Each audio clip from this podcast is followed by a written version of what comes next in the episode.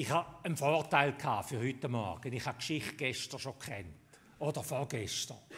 Bin wie der Linus in den Garten rausgegangen, einmal ums Haus herumgelaufen und habe auch Blätter gesammelt. Es ist wirklich einfach etwas Wunderschönes. Es war ein ganz besonderer Moment. So verschiedene Blätter, jedes auf seine Art. Die ganz kleinen, spitzigen, winzigen, die wunderschönen, grossen, farbig, in allen möglichen Farben, Blätter gesammelt. Was hat der Linus gemacht? Er hat Blätter, er hat etwas gesammelt und am Schluss hat er alles verschenkt und es hat ihm nichts ausgemacht, weil er gewusst hat, ich kann ja noch mehr holen. Er hat gewusst, was es noch mehr gibt. Mich denkt das eine wunderschöne Zusammenfassung von dem, was unser Leben ausmacht, was unseren Glauben ausmacht, was uns als Christen ausmacht, wenn wir wissen, Gott ist da, mein Leben gehört Jesus Christus. Es heißt, dass ich darf in dieser Welt sein, dankbar ab dieser Fülle, ab dem Reichtum, wo Gott in die Welt hineingelegt hat. Und ich darf ein Leben lang sammeln, und zwar nicht einfach nur anhäufen, sondern ich darf ein Leben lang lernen, geniessen, aufnehmen, staunen, danken, gumpen, loben. Und ich darf alles auch wieder weitergeben. Als Eltern, als Großeltern, als Nachbarn, als Freunde. Ich darf anders auch wieder weitergeben. In der Bibel wo ihr Drittklässler bekommen habt, ihr könnt das ja mal nachschlagen. Ihr kommt nämlich nachher beim Ausgang noch ein, ein, ein Kärtchen über, wo da drauf steht. Und dann könnt ihr ja mal das nachschlagen und eure Katechetinnen schauen, ob ihr es gefunden habt das nächste Mal. Dort steht im 1. Petrusbrief in Kapitel 4, Vers 10, steht, jeder soll einem anderen mit der Gabe dienen, die er von Gott bekommen hat. Also alles, was ich überkomme, was ich sammeln darf in meinem Leben, das soll ich wieder anderen geben und anderen helfen damit.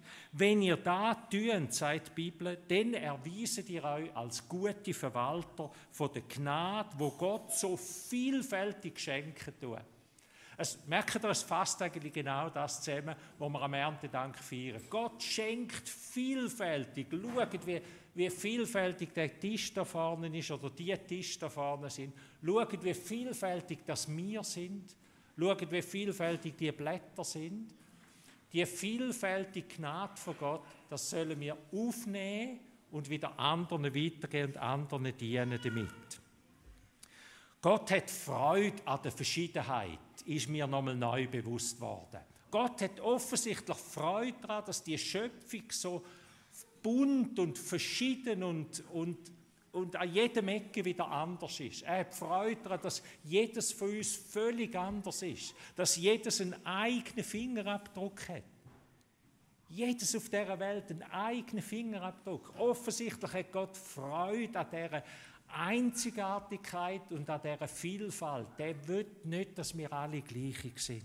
Wir dürfen verschieden sein. Wir dürfen sammeln, die Farben aufnehmen und wir dürfen das weitergeben, was er ins Leben hineinlegt. Ich glaube, dass es Gott traurig macht, wenn wir alles für uns behalten wollen, wenn wir alles nur sammeln tun, auf dem Bankkonto oder auf dem, auf dem Stubentisch, die oder im Spielzimmer und niemand anders stehen darf, ich glaube, das macht Gott traurig. Und ich glaube, es macht Gott traurig, wenn jemand seine Farbe nicht weiterschenkt und sagt, ich habe ja nichts zum Weiterschenken. Ich bin ja nicht so gut, so schnell, so groß, so schön, so erfolgreich.